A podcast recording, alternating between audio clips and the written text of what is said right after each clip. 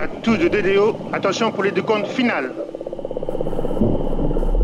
10, 9, 8, 7, 6, 5, 4, 3, 2, unité, top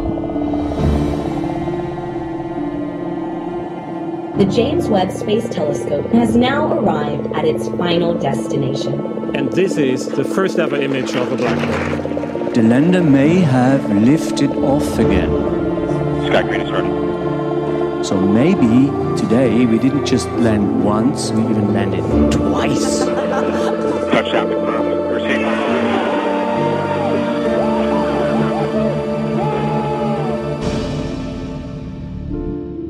Hallo bei AstroGeo, dem Podcast der Weltraumreporter. Ich bin Karl Urban. Und ich bin Franzi Konitzer. Und wir sind zwei Wissenschaftsjournalisten. Franzi ist Astrophysikerin, die in Sternwarten immer ein bisschen friert. Und ich bin Geologe, der als Kindergartenkind geglaubt hat, dass man in der Schule lernt, wie man perfekte Sandbälle formt. Jedenfalls hat mir das eine Freundin erzählt im Sandkasten und ich habe es geglaubt damals. Das weiß ich bis heute. Auch in dieser Folge erzählen wir uns gegenseitig eine Geschichte, die uns entweder die Steine unseres kosmischen Vorgartens eingeflüstert haben oder der Sand im Sandkasten oder die wir in den Tiefen und Untiefen des Universums aufgestöbert haben. Ja, und ich habe das letzte Mal ja für dich eine Geschichte in den Tiefen und Untiefen des Universums aufgestöbert. Oh ja. Karl. Weißt du denn noch, welche Geschichte das war? Ja, das war die Geschichte, wie ein Astronom im frühen 20. Jahrhundert an einem weißen Zwerg eine revolutionäre Entdeckung gemacht hat, deren Bedeutung aber leider nie voll erkannt wurde von ihm und weshalb du ihn auch zu Recht als einen wissenschaftlichen Pechvogel bezeichnet hast. Ja, genau. Das war die Geschichte der ersten oder des ersten entdeckten Planetensystems, was davon übrig ist, und die Geschichte von Adrian van Manen, ähm, der auch noch aus anderen Gründen ein Pechvogel war. Und zu der Folge haben wir auch ein bisschen Feedback bekommen, nämlich auf astrogeo.de, zum Beispiel von, ich weiß es nicht, True Grueni, Trügrüni. Auf jeden Fall vielen Dank. Es gibt nämlich eine Frage. Und zwar, wenn die Masse der Sonne unter die von Jupiter sinkt, dann müsste sich doch auch das Rotationszentrum des Systems verschieben. Also das Duo sollte um den gemeinsamen Schwerpunkt kreisen. Und das müsste dann auch im Spektrum des weißen Zwerges sichtbar sein, aufgrund des Doppler-Effekts. Doppler-Effekt, ja. Also, es ist eine, erstmal eine ausgezeichnete Frage. Und äh, ja, klar, würde sich der Massenschwerpunkt der Sonne oder der Massenschwerpunkt des Systems Sonne-Jupiter beziehungsweise weißer Zwerg Jupiter ein bisschen verschieben. Aber äh, nur so viel dazu, selbst wenn die Sonne zum weißen Zwerg wird, dann wird ihre Masse nicht kleiner als die von Jupiter werden. Also der Effekt ist jetzt nicht so riesengroß, dass die beiden jetzt so eine Art Doppelsystem bilden, wie man sich das äh, vielleicht klassisch vorstellt. Und es gibt solche Systeme auch bestimmt schon in unserer Galaxie, da bin ich mir ziemlich sicher.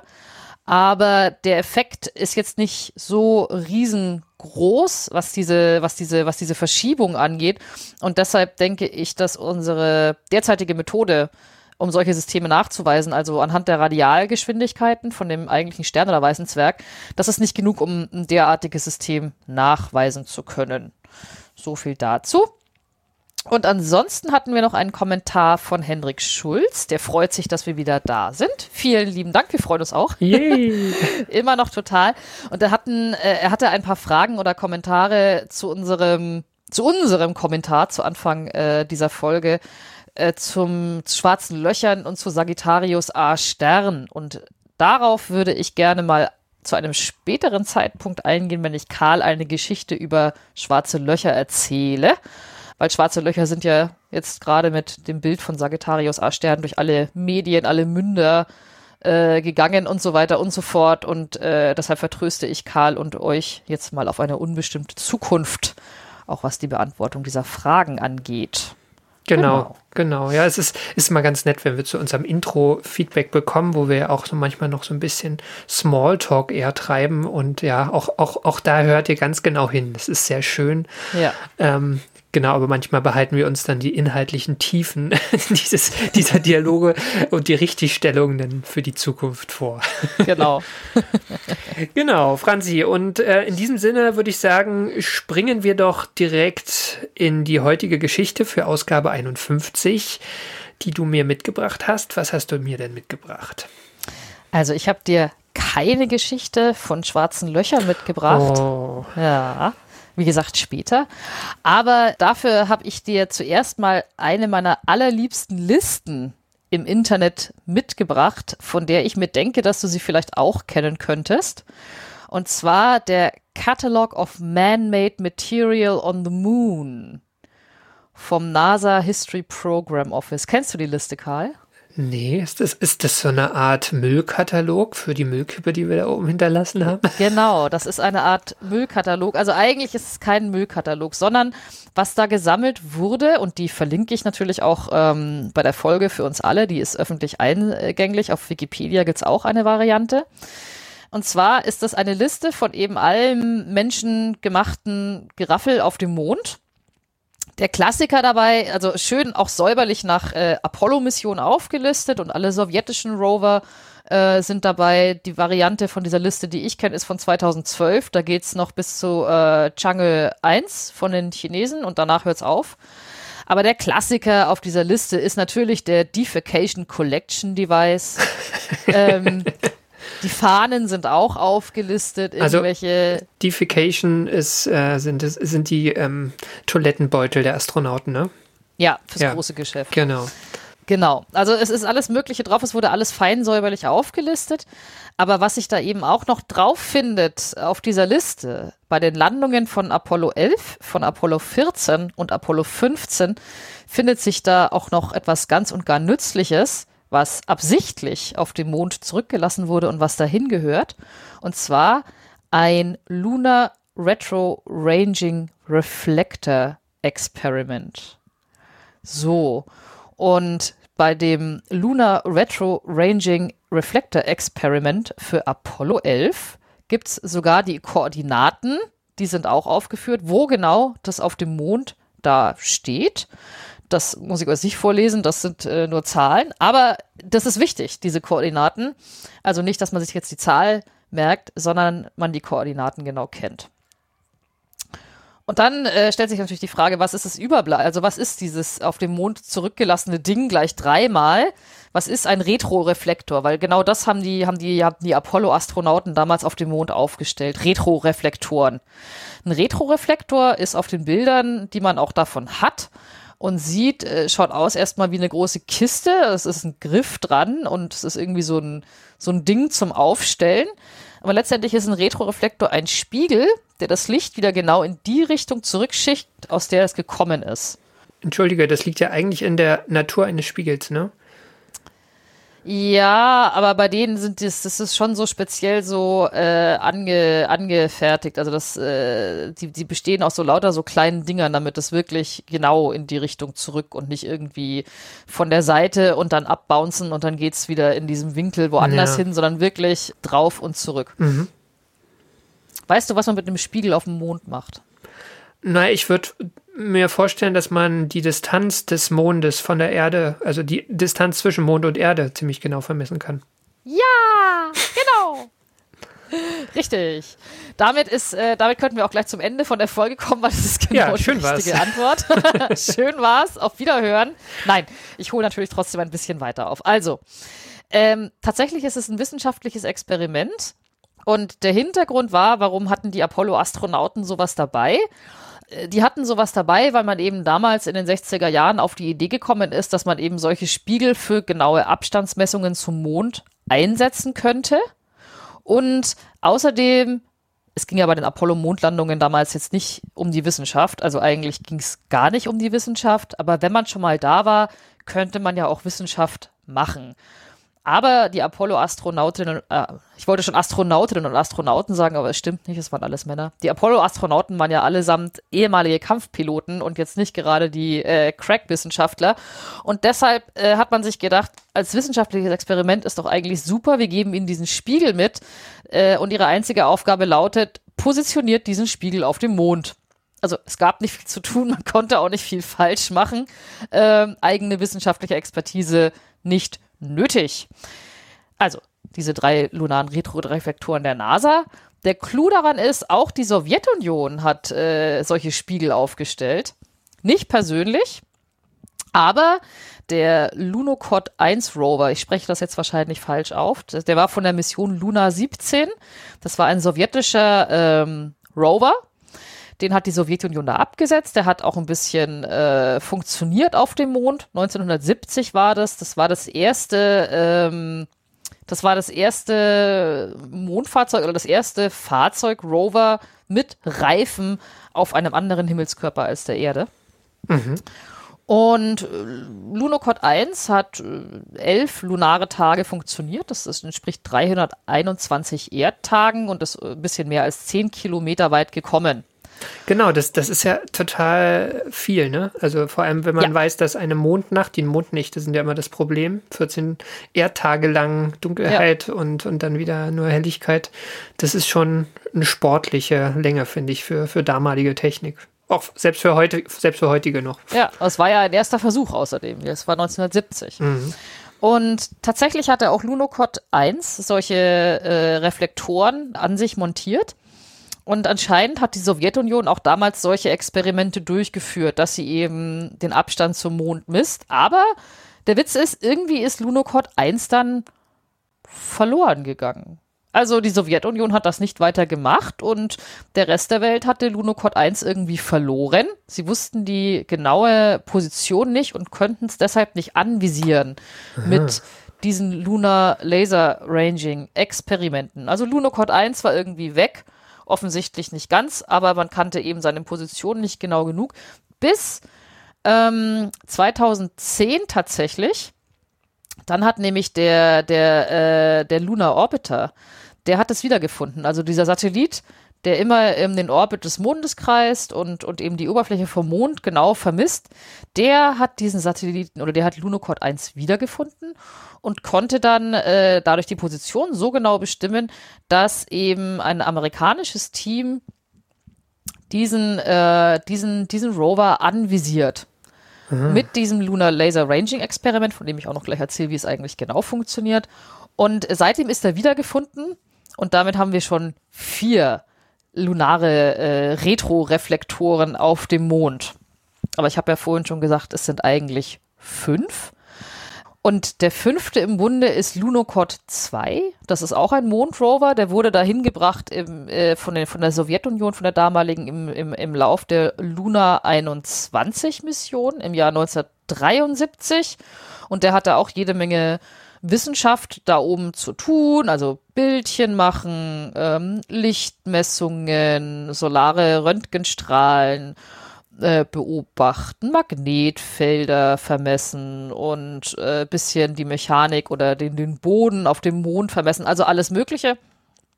Und das hat auch super gut geklappt. Das hat vier Monate lang war dieser Rover aktiv und er hat wohl äh, mehr, also der hat ungefähr, also mindestens 37 Kilometer durchquert, ist über den Mond gejuckelt. Und das war tatsächlich ein Rekord, den er gehalten hat, bis äh, der, äh, der Mars Rover Opportunity äh, ihn überholt hat, 2014. Allerdings auf einem anderen Himmelskörper, genau. Auf einem Was- anderen Himmelskörper, nämlich auf dem Mars, was dann schon cooler ist. Und auch äh, Lunokhod 2 hat so äh, solare Retroreflektoren. Und eigentlich wäre das jetzt alles überhaupt nicht der Rede wert gewesen und äh, hätte man halt somit genannt. Aber ich muss zugeben, ich bin dann gestern la latent auf Wikipedia versackt und habe was gelesen, was ich so Banane finde, dass ich es dir nicht vorenthalten kann. Nämlich, dass Lunokhod 2 und Luna 1 wurden 1993 bei Sotheby's versteigert. Wusstest du das? Hä, aber die stehen doch auf dem Mond. Ja, pass auf. Die wurden für 58 68.500 Dollar, US-Dollar versteigert bei Sotheby's.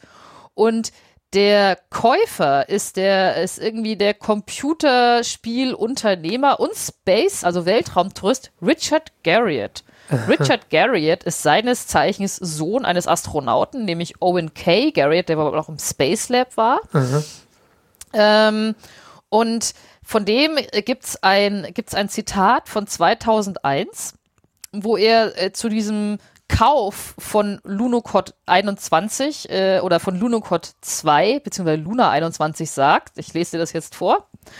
I purchased Lunacod 21 from the Russians. Also er wusste noch nicht mal, die Namen hat er nicht so richtig äh, äh, auf, auf die Kette gekriegt. I am now the world's only private owner of an object on a foreign celestial body. Though there are international treaties that say no government shall lay claim due to geography of planet Earth, I am not a government. Summarily, I claim the moon in the name of Lord British. What? Ja. Also, dem Typen gehört. Ich habe keine Ahnung, ob das stimmt. Ähm, Also es gibt ja, ich habe es, man, man, man kann ja das Vorurteil vertreten, dass Geld manchmal blöd macht. Ich sag manchmal dazu, ne? Aber okay. Oder manchmal auch vielleicht äh, ist die Langeweile so groß, dass man nicht mehr weiß, was man mit dem Geld machen soll. Ne? Also ja, aber ich meine, heute, heutzutage 68.000 US-Dollar ist ja Schnäppchen. Naja, Ja. also auf jeden Fall, er hat wohl später auch nochmal bestätigt, dass ihm dieser Rover gehört und vielleicht schicke ich ihm irgendwann mal eine Anfrage, ob er den irgendwann mal wieder haben will auf der Erde, weil der Rover steht natürlich Ja. weiterhin auf dem Mond. Ja, ich meine, die, die private Raumfahrt entwickelt sich ja weiter, ne? Also es ist, ist jetzt nicht auszuschließen. Ja. Vielleicht kann man den abstauben und dann, und dann juckelt er wieder weiter. Aber, aber das, das erinnert, Ja. Entschuldigung, dass ich dich ständig unterbreche. Nee, Das nee, ist um Gottes Willen. diese, diese, das erinnert so ein bisschen wie, oh toll, ich habe was ganz Tolles bei eBay Kleinanzeigen gefunden und das ist eigentlich auch billig und da steht auch gar nichts von Porto und irgendwann stellt man fest, Mhm. oh, nur ein Selbstabholer äh, und das Ding wiegt 500 Kilo. Mist. Man konnte doch mal dieses, diese, dieses nach, diesen, diesen nachgebildeten Plastikdinosaurier, den T-Rex konnte man doch mal kaufen, irgendwie Ja, für genau. 17.000 Dollar, da war mal was. naja, auf jeden Fall, diesen Menschen gehört dieser Rover, aber auch dieser Rover hat eben diese Spiegel, diese Retro-Spiegel, diese Retro-Reflektoren drauf installiert und die werden einfach weiter fürs Lunar Laser Ranging verwendet, weil Mai, der Rover steht da oben halt recht praktisch. Und, und du hast es ja schon gesagt, wofür braucht man das? Eine Abstandsmessung vom Mond. Wie funktioniert das? Mit diesen fünf verschiedenen Reflektoren habe ich fünf verschiedene Anlaufstellen. Und was man macht, ist, dass man tatsächlich von der Erde aus ein intensives und halt gebündeltes Lichtsignal, also einen Laserstrahl, ähm, schickt. Und dieser, ähm, dieser Laserstrahl trifft dann auf dem Mond auf diesen Spiegel und wird zurück reflektiert. Und weil ich da die Laufzeit der Signale messen kann, das dauert ungefähr mh, zweieinhalb Sekunden, bis vom Mond wieder was zurückkommt. Und dadurch kann ich eben die Distanz zum Mond sehr, sehr genau bestimmen. Also ähm, mit Millimetergenauigkeit eigentlich, was schon recht irre ist, wenn man sich so überlegt. Der Abstand vom Mond, das lässt sich eigentlich sehr einfach ausrechnen. Ich habe den Abstand und dann habe ich, nehme ich einfach die Lichtgeschwindigkeit mal die Laufzeit und teile es durch zwei. Also, das ist recht simpel. Um dann aber natürlich äh, wirklich den Abstand zu messen, muss ich auch noch Modellrechnungen mit einbeziehen. Also wo ist der Mond gerade im Himmel? Wie bewegen sich Erde und Mond gerade zueinander? Die Erde dreht sich, ähm, die Bewegung an den Polen, das Wetter, die Atmosphäre. Lichtgeschwindigkeit in der Atmosphäre in unterschiedlichen Teilen. Also pipapo. Also es ist da nicht so ganz so einfach wie diese super einfache Gleichung, aber das Grundprinzip ist, ist, ist, ist sehr einfach. Und die Entfernung Erde-Mond beträgt dann durchschnittlich, was waren es? 385.000 Kilometer plus, minus etc. Macht das eigentlich einen Unterschied oder hat man irgendwas davon, diese verschiedenen fünf anzuvisieren? Also ist, äh, bringt das irgendeinen Mehrwert oder ist es einfach toll, dass wir fünf haben, falls irgendwann eine mal mit Staub bedeckt ist, dass man die anderen noch verwenden kann? Das bringt ähm, schon einen Mehrwert, weil du, ja, du kannst sie unterschiedlich verwenden. Bei den sowjetischen ist es, denke ich, auch so, die kannst du auch in der, die sind auf dem Mond so positioniert, dass du sie auch tagsüber anvisieren kannst. Und natürlich dadurch, dass du wahrscheinlich unterschiedlich auf den Mond zielst, geht er auch durch unterschiedliche Teile von der Atmosphäre ein bisschen durch. Ne? Also ja, es macht, es macht schon einen Unterschied, aber es erhöht einfach nur die, die, die allgemeine Messgenauigkeit, würde ich jetzt sagen. Aber das ist auch so, ich meine, du, du schießt einen Laserstrahl hoch. Also das ist, das hat, das hat mich schon im Studium immer geflasht, wenn uns das erzählt wurde von diesem Experiment. Weil du schießt einen Laserstrahl hoch, den brauchst du ja, weil er eben so gebündelt ist. Und wenn es auf dem Mond ankommt, dann ist dieser Laserstrahl tatsächlich 6,5 Kilometer breit. Boah. Was ich schon ziemlich irre finde. Ne? Das Ja. ist richtig breit.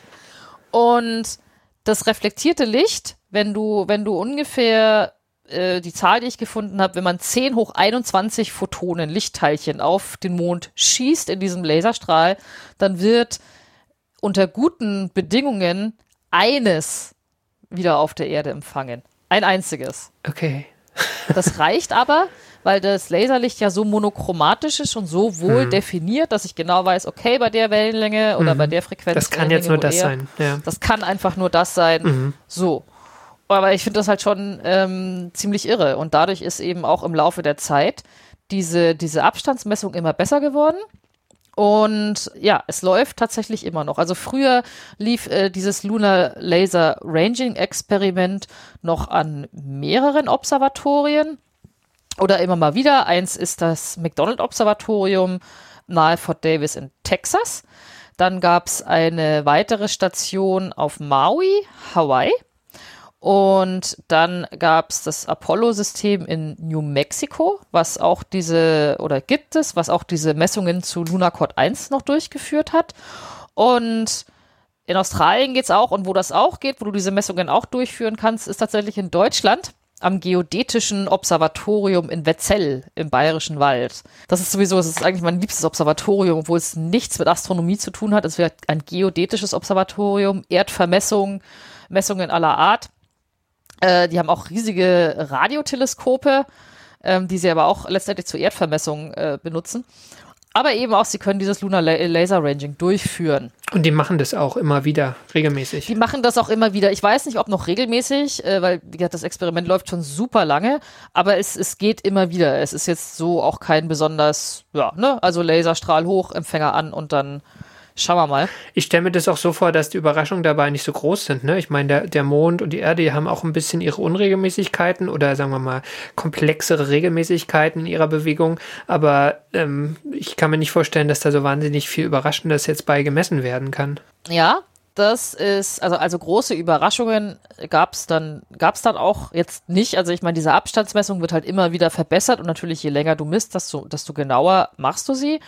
Aber was durchs Lunar Laser Ranging auch gemessen wurde, ist halt erstmal diese Tatsache, dass der Mond sich weg von der Erde bewegt und zwar 3,8 Zentimeter pro Jahr. Das ist ja so, oder? ich meine, der Mond entfernt sich immer weiter von der Erde Irgendwann werden wir ihn verlieren. ja. Irgendwann kann man sich jetzt ausrechnen, weil er dann weg ist, und zwar um 3,8 Zentimeter im Jahr. Und ja, das kann ich schon immer wieder nachmessen. Also ich meine, es wäre jetzt auch hart unverständlich, wenn er sich jetzt mit äh, 7 Zentimetern pro Jahr wegbewegt, dann müssten wir uns anfangen, Sorgen zu machen. Aber das ist was, das möchte man vielleicht trotzdem mal immer weiter nachgucken. Was dadurch auch gemessen worden ist, was, was vielleicht für dich eher spannender ist, dass er anscheinend einen, einen flüssigen Kern hat. Nämlich der, der Kern des Mondes soll, der soll flüssig sein und der soll 20 Prozent vom Mondradius betragen. Anscheinend. Mir war das neu. Wusstest du das schon? Ja, habe ich schon mal gelesen. Also es ist so, die, Ja. so die Frage, wie viel da flüssig ist und ähm, aber das, das ist auch was relativ Neues. Und das hat man über Laser Ranging nachgewiesen. So, also Laser Ranging hat zumindest äh, dazu beigetragen, Okay. dass, dass man das messen kann. Aha. Dann, äh, aber, aber was ich, was ich vor allen Dingen spannend finde, was man damit vor allen Dingen machen kann, sind Tests der allgemeinen Relativitätstheorie. Und das ist dann wieder mein, ja. mein Nerdgebiet. warum, warum eignet sich äh, ein Spiegel auf dem Mond für Tests der allgemeinen Relativitätstheorie, die ja die Raumzeit beschreibt? Und so weiter. Also, es liegt daran, dass praktischerweise, könnte man sagen, beim Mond und bei der Erde ja große Massen und große Geschwindigkeiten involviert sind. Also es, es Mond wiegt eine Menge, Erd, äh, Erde bringt eine Menge Masse zusammen. Beide äh, sind mit einigermaßen Schmackes im Weltall unterwegs. Und deshalb kann man zum Beispiel mit dem Lunar Laser Ranging überprüfen, das Äquivalenzprinzip aus der Einsteinschen Theorie, was besagt, dass der Mond und die Erde im Schwerefeld der Sonne gleich nicht fallen sollten. Das kannst du damit einfach überprüfen. Und was du damit auch überprüfen kannst, ist die Gravitationskonstante Zum Teil zumindest. Und das äh, geht so. Also die Gravitationskonstante, das ist, wenn, wenn man in Formeln guckt, ja immer dieses große G. Das ist in, in dieser, in der, das, die einfachste, wo einem das dann meistens auch in der Schule als erstes begegnet, ist ja das Newtonsche Gravitationsgesetz, also Kraft ist proportional zu Masse 1 mal Masse 2 durch den, durch den quadrierten Abstand mal G. Das ist dieses große G. So. Und letztendlich ist die Gravitationskonstante bestimmt so die Stärke der Gravitationskraft. Ihr Wert beträgt 6, Moment, 6,67430 äh, mal 10 hoch minus 11 Meter hoch 3 durch Kilogramm mal Sekunde Quadrat. Aber dieses minus 11 lässt schon eigentlich so ahnen, es ist recht klein. So.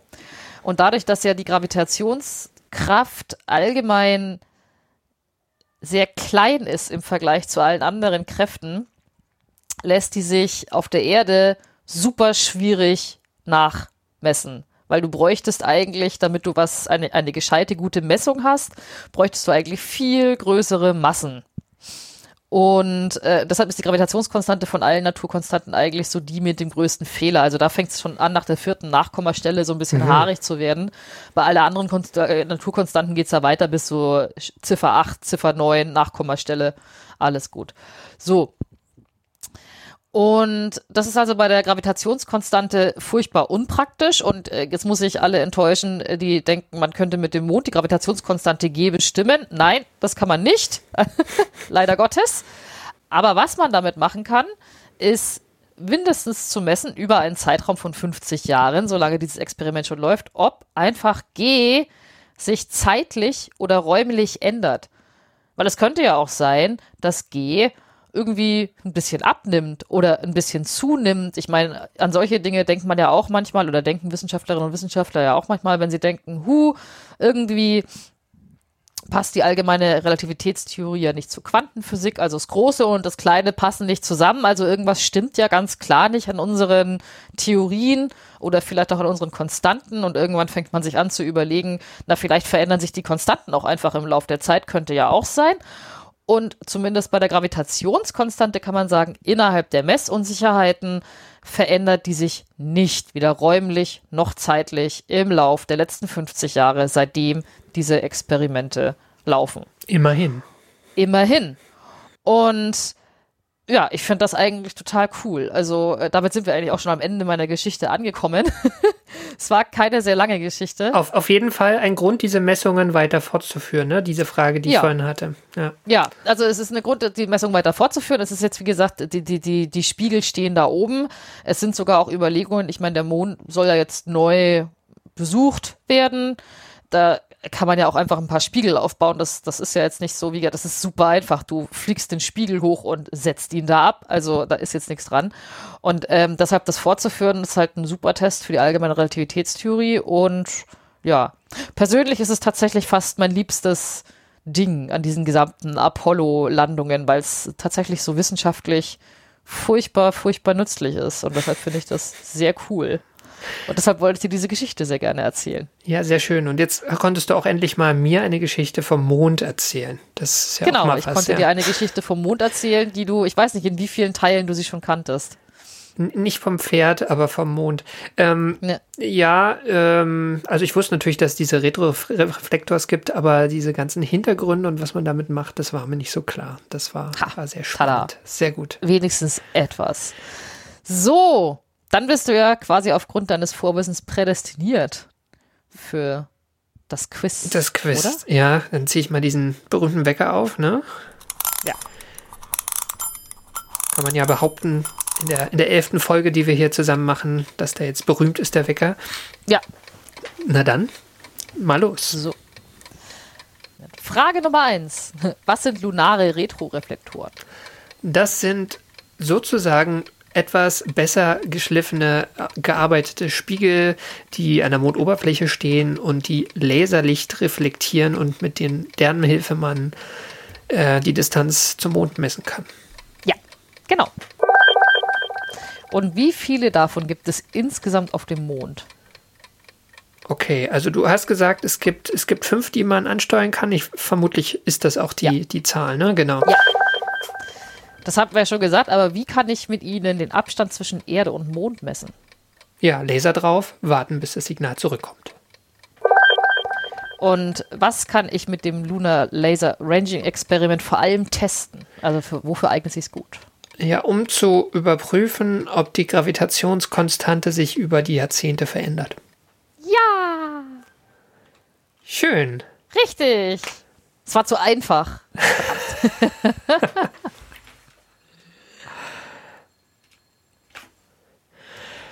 Nein, das war nicht so einfach. Ist schon okay. Ja. Ja, sehr schön, sehr schöne, sehr schöne Geschichte. Ich finde, ähm, so, es ist ja irgendwie was Historisches und es ist schön, dass da irgendwie oben, oben auch was steht, was, ja, was, was bleibt, ne? Also irgendwie die ganzen Seismographen und was man da nicht alles hingestellt hat, da waren dann irgendwann die Batterien leer oder es war halt immer nicht mehr einsetzbar. Ja. Aber diese so passive Sachen. Das, das also was ich mich gefragt habe, ist noch, weiß nicht, ob du das weißt, ähm, also es gibt ja jetzt nicht wirklich Wind oder so auf dem Mond, aber ja schon auch so elektrostatische Effekte, Sonnenwind, äh, Wind, der auf dem Mond einschlägt und so weiter, dass es ja schon auch so eine Art Staub gibt mit der Zeit, der sich auf alles niederriegelt. Also gibt es irgendwie also- eine, eine, eine maximale Lebensdauer oder auch eine, eine Abnahme der Güte von diesen Retroreflektoren? Äh, von der maximalen Lebensdauer habe ich jetzt nichts gelesen. Also es ist ja so, diese lunaren Retroreflektoren, und ich werde das sicher als Titelbild dieser Folge machen, wo man so ein Ding sieht. Das ist ja jetzt kein glatt geschliffener Teleskopspiegel oder nicht ein Sonnenpanel, sondern das sind schon, das ist so, steht ein bisschen schief und das sind so einzelne, wie, wie so einzelne Bömpel, wie so einzelne Einsenkungen, wo diese Spiegel irgendwie drin sind. Das könnte helfen, aber äh, soweit ich mich richtig daran erinnere, ist tatsächlich ein paar Jahre nachdem man die da aufgestellt hat von den Apollo-Astronauten, ist, ist, ist, ist das Reflexionsvermögen irgendwie runtergegangen. Ich, ich weiß jetzt nicht warum oder ich glaube, keiner weiß warum, weil keiner hat halt nachgeschaut. Genau, wenn ich mich recht entsinne. War das tatsächlich so. Aber ich habe jetzt auch äh, in meiner Recherche oder, oder, oder so, habe ich jetzt auch nichts gefunden, dass man sagt, äh, wir haben noch fünf Jahre und dann gehen die alle kaputt. So ist es nicht. Okay, ja schön. Dann kann man noch eine Ja. Weile weitermessen, selbst wenn man jetzt aus irgendwelchen Gründen es doch nicht schafft, schnell wieder neue Ja. hinzustellen. Ja. Das ist gut. Also es ist, auch nicht so kompliziert. Also es ist jetzt nicht so, man darf sich auf diesen Laserstrahl, ich meine 10 hoch 21 Photonen klingt nach viel, aber ist halt eigentlich gar nicht. Das ist ja jetzt nicht so, man, wir beschießen ja den Mond jetzt nicht mit, mit mächtigen Laserstrahlen. Das ist ja jetzt tatsächlich nicht so. Also deshalb, das, äh, ja, zieht man halt zweimal so ungefähr da und dann kommt irgendwann schon ein Photon zurück. Es gibt ja in der Serie Big Bang Theory irgendwann in einer der späteren Staffeln eine, eine Folge, wo sie das vom Dach aus machen, von ihrem Apartmentblock. Also quasi selber Laser und äh, irgendwie kleine Parabolantenne und so weiter. Weißt du, wie realistisch das ist? Also kriegt man das irgendwie hin, wenn ich jetzt irgendwie, keine Ahnung, ein bisschen Equipment aus einem Physiklabor ausleihe? Bist du überfragt? Ich glaube, der, ich, ich, A, bin ich überfragt. Ich würde, also ich würde mein, mein Bauchgefühl und auch als jemand, der nie Big Bang Theory weitergeschaut hat als bis nach Folge 3, äh, wäre zu vermuten, dass man das vielleicht hinkriegt mit äh, vom reinen Laser her. Ich bin mir nicht sicher, ob man einen Empfänger bauen könnte, der gut genug ist, um ein einzelnes Photon oder zwei zu empfangen und sinnvoll zu interpretieren. Und außerdem weiß ich nicht, ob man das zu Hause äh, gut genug hinkommt, die Stelle tatsächlich auf dem Mond zu treffen. Das Pointing, ja. Was hast du Das gesagt? Pointing, 6,5 Kilometer ist das, ist das, ist das nur breit. Also, Ja. ne, so, so breit Ja, ja. trifft's, aber du musst natürlich schon irgendwie so dezidiert auf diese Koordinaten, deshalb sind ja die Koordinaten so wichtig, dass Mhm. ich eben weiß, wo das ist. Und ich meine, dass das nicht so ganz trivial ist, verrät dir ja schon. Ich meine, auch damals, äh, man wusste ja die ganze Zeit, wo dieser Lunokhod 1 Rover ungefähr gelandet ist. Und auch die Sowjetunion wusste es nicht. Und die Tatsache, dass sie das gute Ding irgendwie 30 Jahre verloren haben, in Anführungszeichen verloren fürs Lunar Laser Ranging, ähm, weil man erst mit dem äh, Mondorbiter herausgefunden hat, wo genau es ist, äh, würde mich vermuten lassen, dass es tatsächlich daran scheitern würde am Hausversuch. Okay, ja, also Aber sage ich jetzt, falls da irgendeiner unserer Hörerinnen oder Hörer mehr Expertise hat, gerne schreiben. Oder wenn man fragt, dann hänge ich mich ans Telefon und frage mal einen der beteiligten Wissenschaftlerinnen oder Wissenschaftler, wie es ausschaut mit dem Selbstexperiment. vielleicht weiß es ja auch jemand unser, unter unseren Hörerinnen und Hörern. Eben. Ja, genau. Also ich, ich, also ich fände das total cool, einfach mal dabei zu sein, wenn das jemand macht. Also das fände ich, fände ich echt toll. Ja, oder wir fangen an, beide das Geodätische Observatorium mit Zell zu nerven, wenn sie das mal wieder durchführen. sollten. Genau, ja, das wäre auch nicht schlecht. Ja, Ja. schön. Okay, Ja. super. Dann würde ich sagen, haben wir es, oder? Ja, Gut, dann war sie das nämlich, die 51. Ausgabe von AstroGeo. Wir danken allen, die unsere Arbeit unterstützen. Das sind die regelmäßigen AbonnentInnen der Weltraumreporter, dem Online-Magazin. Das Abonnement kostet 3,49 Euro pro Monat. Genauso danken wir den Flatrate-Abonnentinnen der Riff Reporter. Die Riff Reporter sind eine Genossenschaft von über 100 freien und unabhängigen Journalistinnen und Journalisten, die zu vielen relevanten Themen arbeiten, eben auch zum Lunar Laser Ranging, juhu, äh, wie in dieser Folge. Alles frei von Werbung und Trackern und recherchiert unter strengen journalistischen Standards. Jedes Abo bei den Riff-Reportern hilft uns, aber auch euch, denn ihr erhaltet Zugang zu allen vielfältigen und tiefgründigen Recherchen. Und dann danken wir noch allen, die diesen Podcast direkt unterstützen. Das hilft uns, die Fixkosten dieses Podcasts zu decken. Und leider noch nicht viel mehr, aber äh, deswegen ist da Luft nach oben. Wir freuen uns auch über noch mehr Unterstützung. Bis jetzt machen wir das vor allem aus Spaß. Wir freuen uns deshalb auch weiterhin über eure Unterstützung auf Steady, über direkte Überweisungen. Alle Möglichkeiten, uns finanziell zu unterstützen, findet ihr auf unserer Webseite astrogeo.de.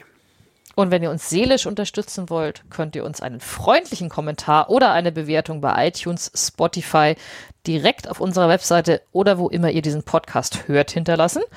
Feedback oder Ideen für neue Themen könnt ihr uns auch auf Twitter unter astro-geo zukommen lassen oder ihr schreibt uns eine Mail an redaktion.astrogeo.de. Und zuletzt danken wir euch fürs Zuhören. Wir sagen Tschüss Ad Astra. und Glück auf. Bis zum nächsten Mal.